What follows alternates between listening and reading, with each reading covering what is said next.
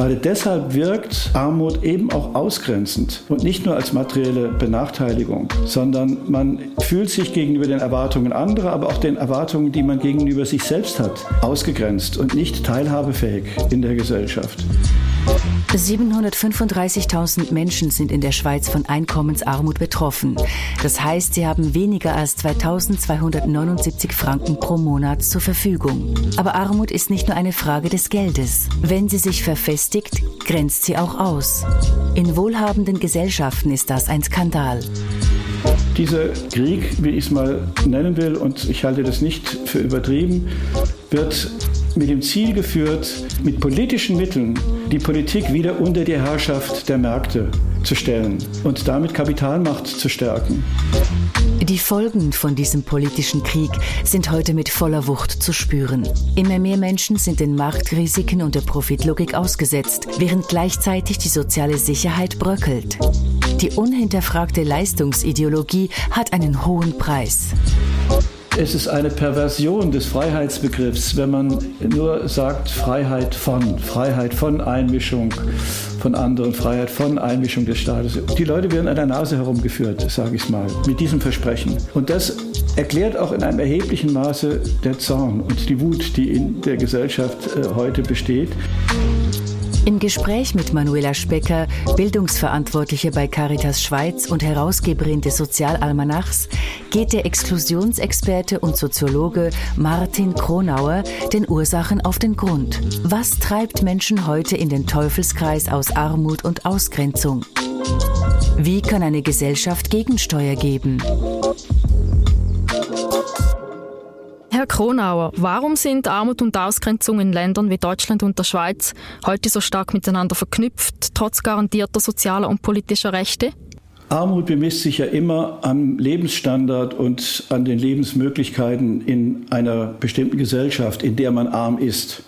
Also Armut ist immer relativ zum Wohlstand der Gesellschaft. Und ähm, interessant ist ja, dass in unseren hochentwickelten Gesellschaften es mittlerweile einen Konsens gibt, der weit über die Gesellschaft verbreitet ist, unabhängig von der jeweiligen Einkommenslage oder der Schichtzugehörigkeit, besteht eine Einigkeit darüber, was dazugehört, was man haben sollte, was man haben müsste, um am gesellschaftlichen Leben angemessen teilnehmen zu können, was die Wohnbedingungen sein sollten, was die Ausstattung mit, mit äh, Geräten, mit Möbeln sein sollte, äh, ob dazu gehört zum Beispiel, dass man auch mal Urlaub machen kann und so weiter und so weiter. Dass es so eine Übereinstimmung gibt, ist natürlich keineswegs selbstverständlich. Das hat damit zu tun, dass eben gerade nach dem Zweiten Weltkrieg der Sozialstaat sehr ausgeweitet wurde und dass auch eine Zeit lang eine materielle Angleichung in den Lebensverhältnissen stattgefunden hat. Und äh, gerade deshalb ist heute jemand, der arm ist und der eben gerade das, was von allen erwartet wird, was dazugehören soll zur gesellschaftlichen Teilhabe, wer darüber nicht verfügt, und zwar äh, nicht, weil er das, das wünscht, sich dafür entscheidet, sondern weil er es nicht erreichen kann.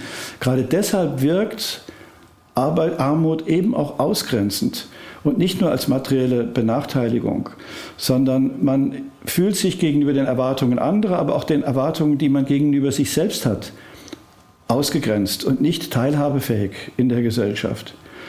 Armut bedeutet eben auch eine Einschränkung der Fähigkeit, Bekanntenkreise zu pflegen. Vor allem auch Bekanntenkreise, die nicht arm sind, mit denen zusammen zu, zu sein, zu, zu agieren, Geschenke mitzubringen, wenn man eingeladen ist, sich wechselseitig zu unterstützen. Diese Ressource nimmt ab.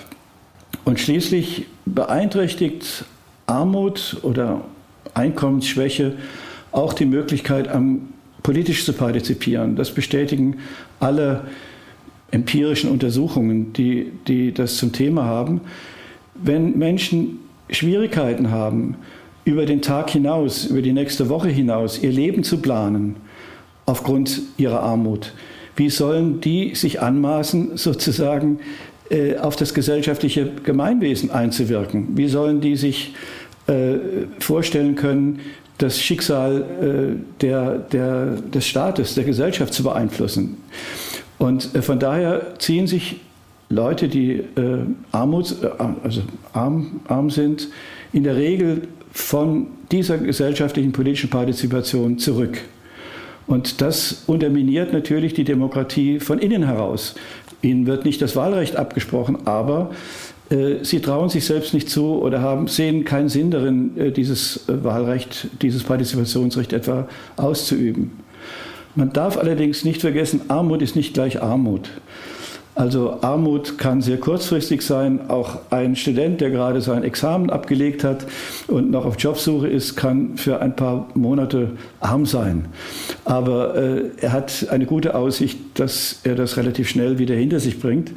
Anders sieht es dagegen aus bei Menschen, die eben längerfristig und langfristig äh, Armut sind, arm sind. Da spitzen sich genau diese Ausgrenzungserfahrungen zu. Sie haben diesen ganzen Teufelskreis zwischen Armut und Ausgrenzung nun sehr präzise beschrieben. Ganz offensichtlich ist die Unterstützung, die Hilfe zu gering, um Armutsbetroffenen die gesellschaftliche Teilhabe zu garantieren. Ihr Verdikt lautet, Sozialstaaten ist die Fähigkeit zum sozialen Ausgleich abhanden gekommen. Was ist da passiert? Also in der Tat fand der stärkste Ausbau von sozialen Sicherungssystemen und sozialen Dienstleistungen in der Zeit von den 1950er bis in die 1970er Jahre in Europa statt. Und ähm, das war eine Phase, in der die Einkommensungleichheit zurückgegangen ist, damit auch die Armut, in der die Arbeitslosigkeit in den Gesellschaften Westeuropas und Nordeuropas fast verschwunden ist und äh, in dem Bürgerrechte auf Menschen ausgeweitet worden waren, die vor dem Krieg in diesem Maße nicht sozial abgesichert und mit sozialen Rechten ausgestattet waren.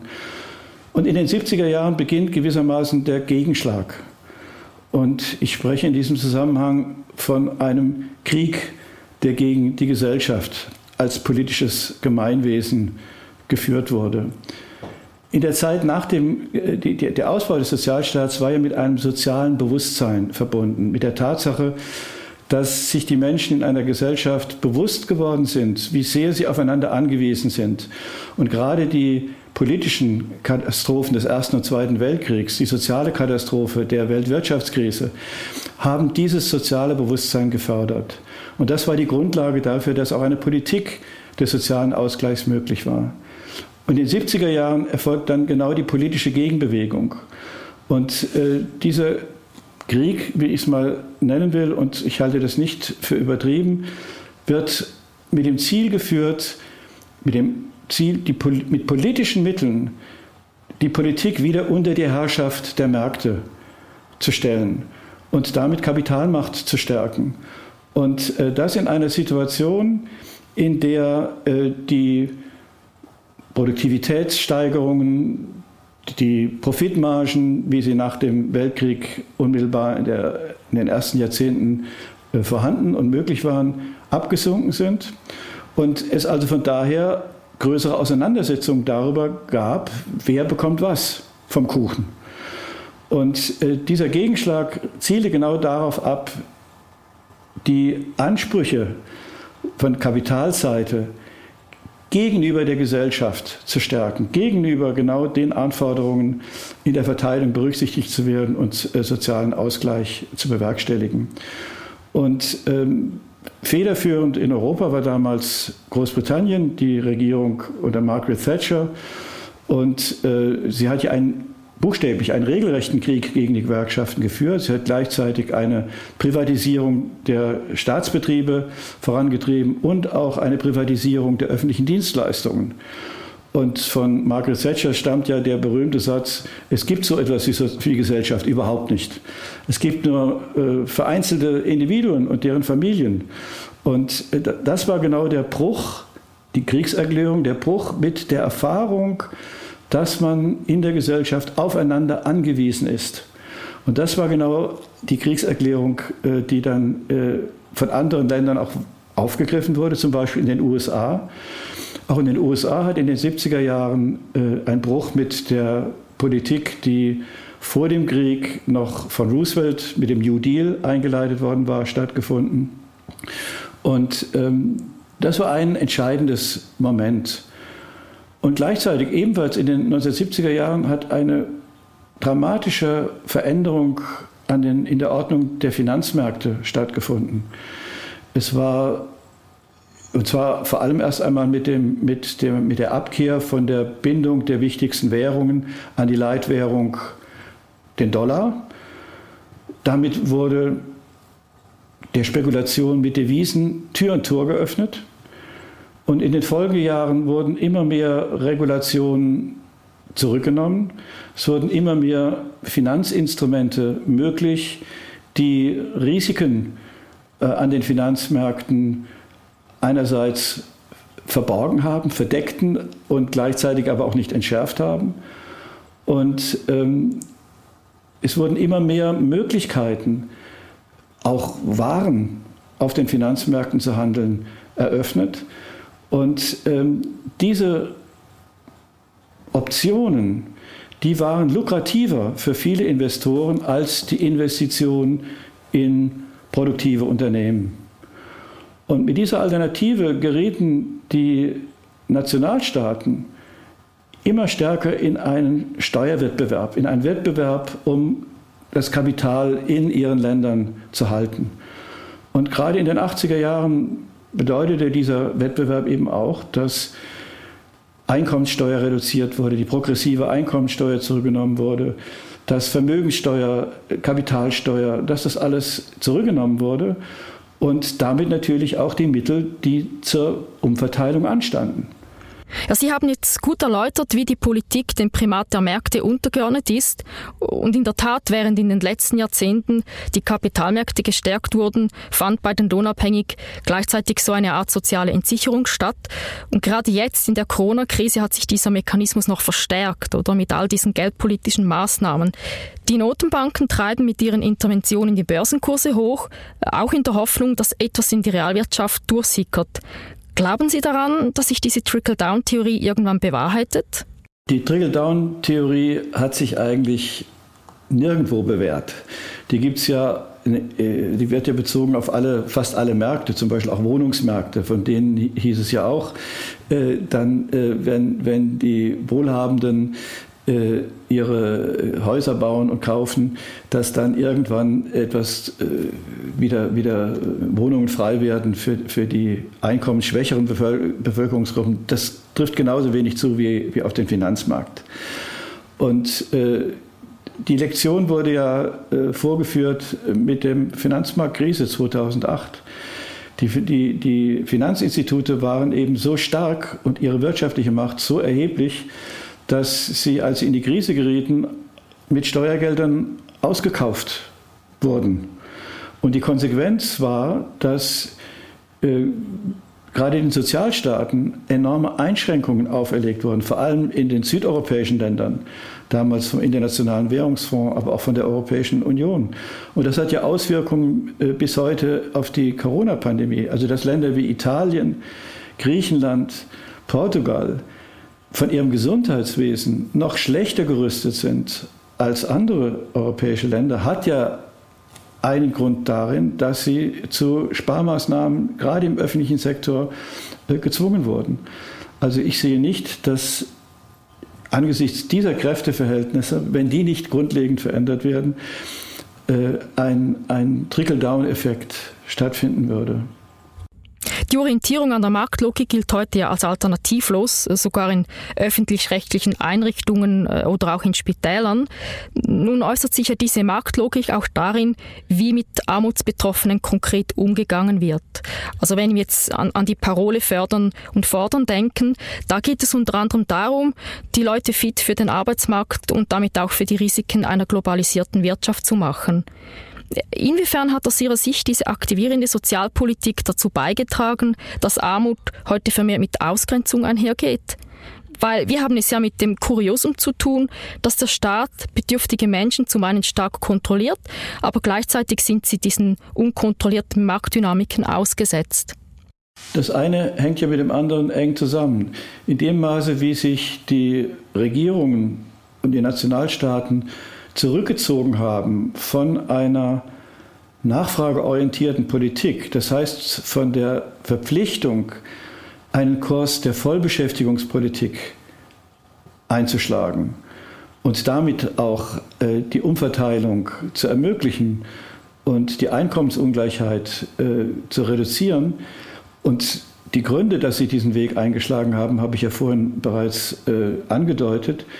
In dem Maße wurde die Verantwortung, aus der Armut und der Arbeitslosigkeit herauszukommen, immer mehr den Individuen zugeschoben, die de facto diese, diese, diese äh, Anforderungen gar nicht übernehmen können, denn kein Individuum kann Marktentwicklung äh, kontrollieren.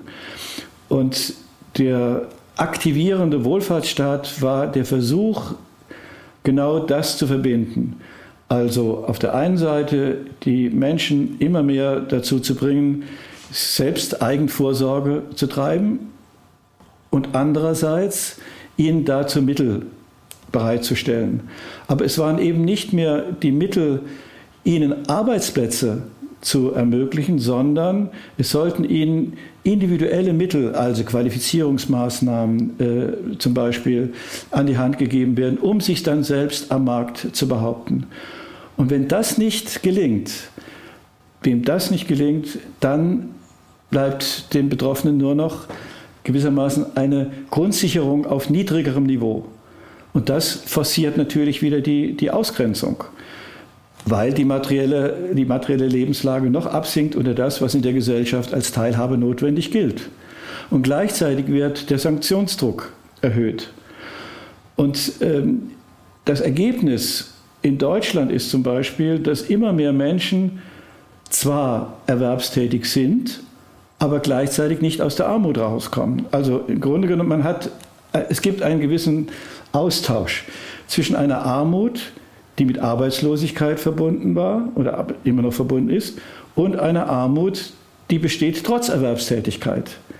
Weil genau die Flexibilisierung, die sogenannte Flexibilisierung der Arbeitsmärkte, die Bereitstellung von, von Jobs unter Bedingungen der Werkvertragsarbeit, der äh, Leiharbeit, der befristeten Beschäftigung, das hat natürlich die Risiken am Arbeitsmarkt im gleichen Maße erhöht, wie umgekehrt der Arbeitsmarkt wieder zur Vorleistung dafür wurde, dass die Menschen überhaupt Sozialleistungen bekommen. Also das ist der Teufelskreis, aus dem Länder wie Deutschland im Moment immer noch nicht herausgekommen sind.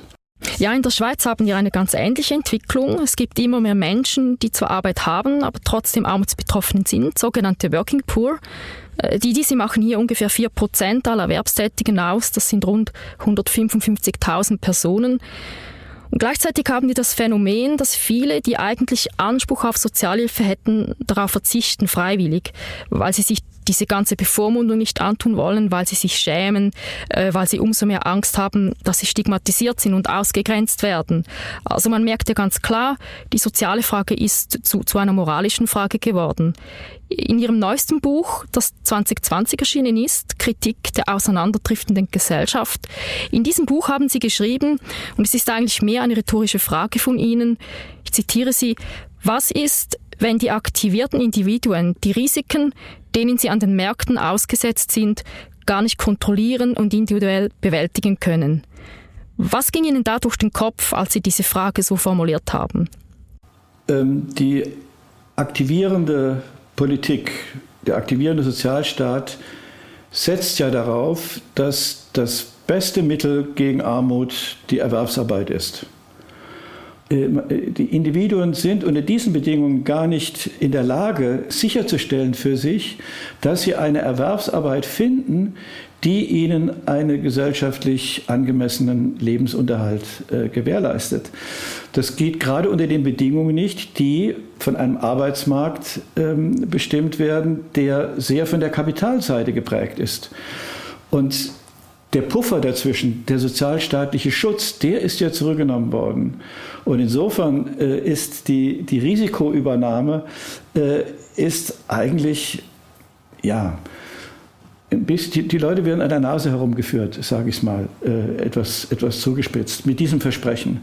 Und das erklärt auch in einem erheblichen Maße der Zorn und die Wut, die in der Gesellschaft äh, heute besteht, dass im Grunde genommen keine Instanz mehr erkennbar ist, die sicherstellt, dass die eigene Lebensplanung eine Aussicht hat, realisiert zu werden.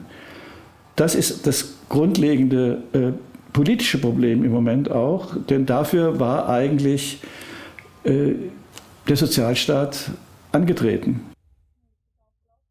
Jeder Mensch will ein Minimum an Planungssicherheit und von den Märkten gehen ja bekanntlich große Unsicherheiten aus. Und das ist nicht eine Naturgewalt, oder, die über die Gesellschaft hinweggefegt ist. Diese Verhältnisse sind politisch gewollt, äh, wie Sie auch zu Beginn unseres Gesprächs erläutert haben.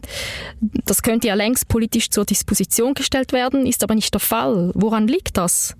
Ja, das liegt an den Kräfteverhältnissen. Es ist äh, sehr viel schwerer geworden, ähm, die, diese Verhältnisse zu ändern, weil die Folgen der Politik natürlich auch spürbar sind und, und greifen.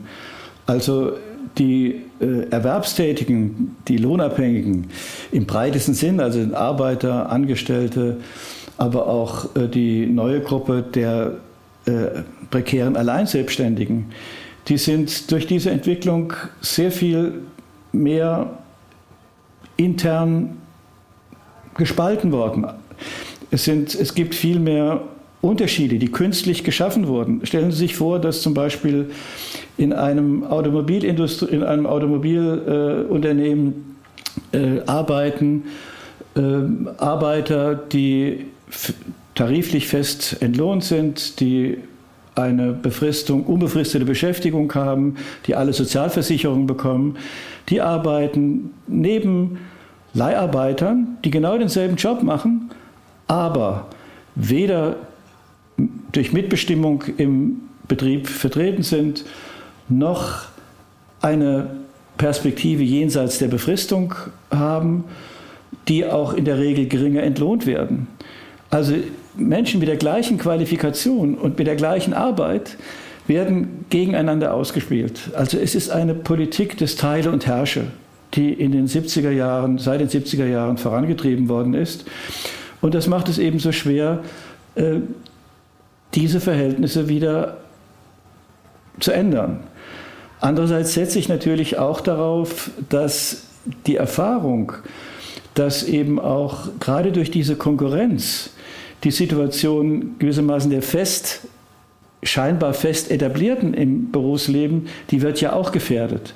Wenn der Konkurrent immer da ist, dann heißt es auch, die eigene Position könnte auf Dauer auch unsicher werden. Also es könnte daraus natürlich oder hoffentlich auch ein Impuls zur Solidarisierung entstehen, dass man sagt, ja, wir müssen uns für die Prekären einsetzen, damit auch unsere Situation gesichert bleibt. Aber dafür muss es Parteien, Gewerkschaften, Leute geben, die sich dafür einsetzen. Ja, dann wären Armutsbetroffene wenig auf sich alleine gestellt. Finanzeliten können ihre eigenen Interessen ja auch deshalb so rücksichtslos vertreten, weil sich diese Kräfteverhältnisse zwischen Kapital und Arbeit so stark zugunsten des Kapitals verschoben haben. Welche Möglichkeiten sehen Sie, wie eine Gesellschaft dieses Ungleichgewicht reduzieren könnte? Also im Sinne auch von mehr Stabilität und Sicherheit nicht nur für das Individuum, sondern auch für eine Gesellschaft? Es gibt seit, dem, äh, seit der Finanzmarktkrise, seit der Wirtschaftskrise 2008 wunderbare Vorschläge, hervorragende Vorschläge, auch von Nobelpreisträgern der Ökonomie, wie man diesen Geist wieder in die Flasche zurückdrängen äh, kann. Ähm, es gibt sehr, sehr gute Vorschläge darüber, dazu, wie man Ungleichheit reduzieren kann.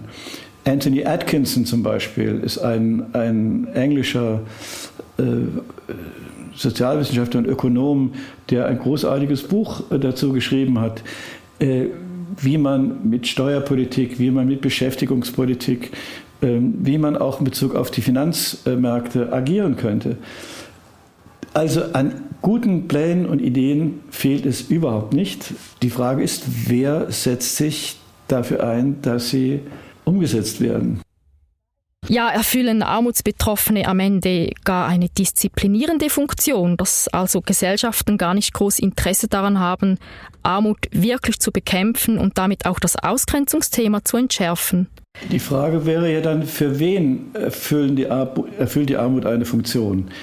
Ich glaube, für die Gesellschaft als Ganze mal betrachtet ist Armut ein großes Problem. Und ein Problem, also sagen wir es mal so, es hilft denjenigen, die in stabilen, noch stabilen Beschäftigungsverhältnissen sind, nicht, wenn es anderen schlechter geht. Denn das erhöht genau den Druck. Wir wissen von Studien, die zeigen, dass je ungleicher eine Gesellschaft ist, desto mehr steigert dies die sozialen Ängste, die Ängste vor sozialem Abstieg.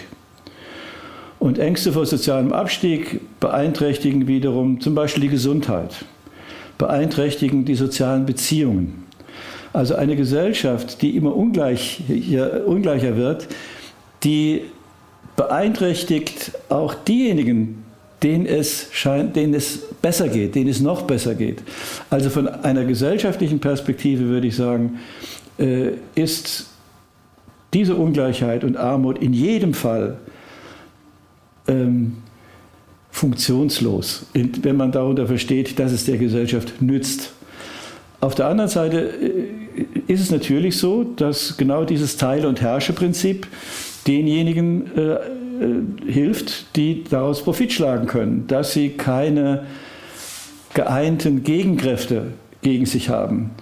Äh, in dem Sinne äh, kann man, könnte man das sagen, aber dann muss man genau hinschauen, wem nutzt es?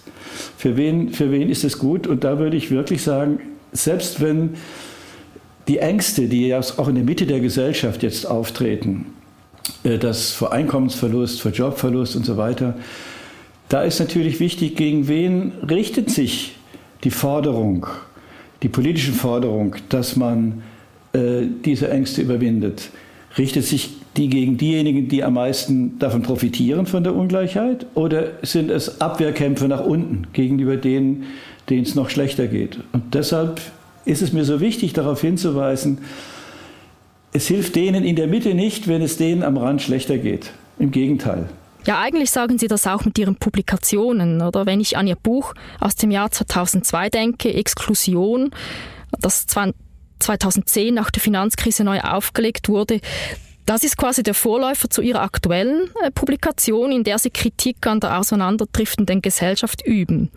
Im Grunde genommen kommunizieren sie ja bereits mit diesem Forschungsschwerpunkt. Es geht alle etwas an, wenn die soziale Ungleichheit ein Ausmaß erreicht, dass Menschen den Anschluss nicht mehr finden. Jetzt, wenn Menschen auf Dauer ausgegrenzt werden, wenn sie ihrer Lebenschancen beraubt werden, trifft es am Ende die ganze Gesellschaft. Diese Erkenntnis müsste doch ein Umdenken bewirken. Ich würde es sehr hoffen, dass es so wäre. Ähm, ich glaube, das sind im Moment die entscheidenden Auseinandersetzungen. Ähm, nehmen wir mal zum Beispiel auch Folgerungen aus der Pandemie im Moment.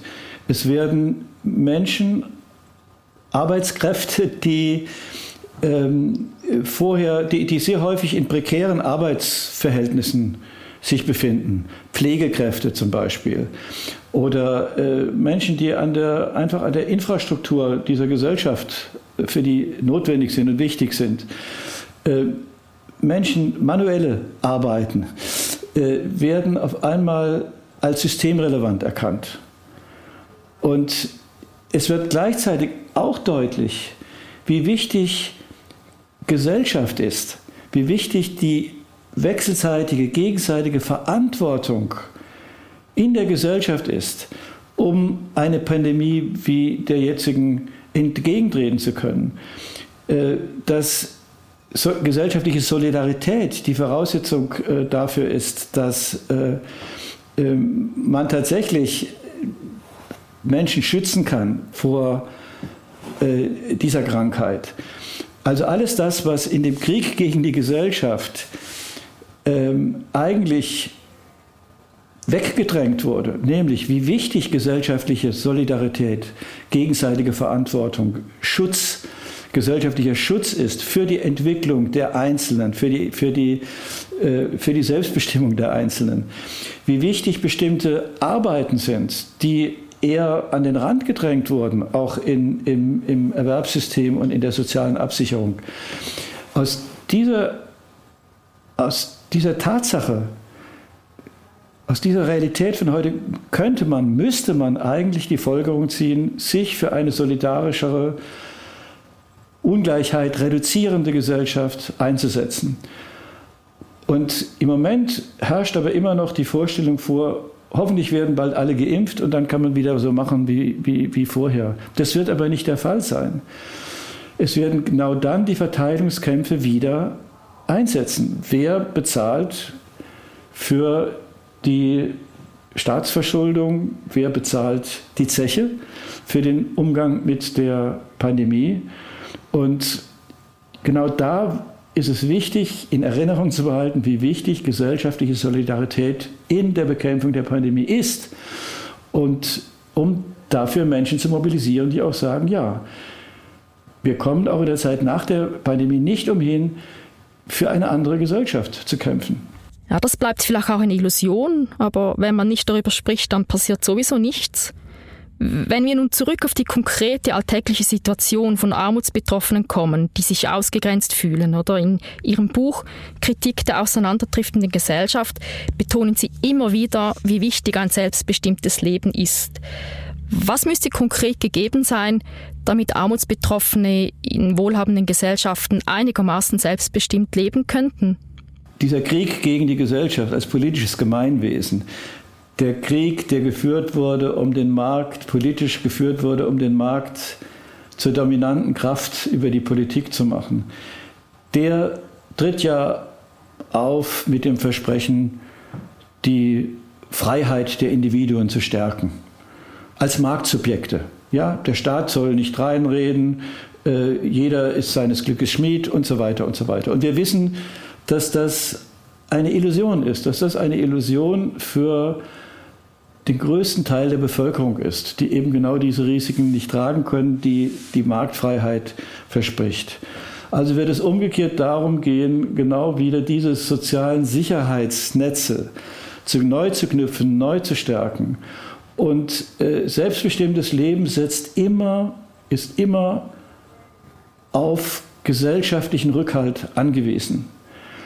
Äh, und es ist eine Perversion des Freiheitsbegriffs, wenn man nur sagt Freiheit von, Freiheit von Einmischung von anderen, Freiheit von Einmischung des Staates.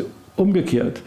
Freiheit, selbstbestimmtes Leben ist nur unter der Voraussetzung möglich, dass die Risiken eingeschränkt werden, denen Menschen ausgesetzt werden, und sodass sie dann tatsächlich auch wie wir es vorhin schon mal gesagt haben, über den Tag hinaus ihr Leben gestalten und planen können.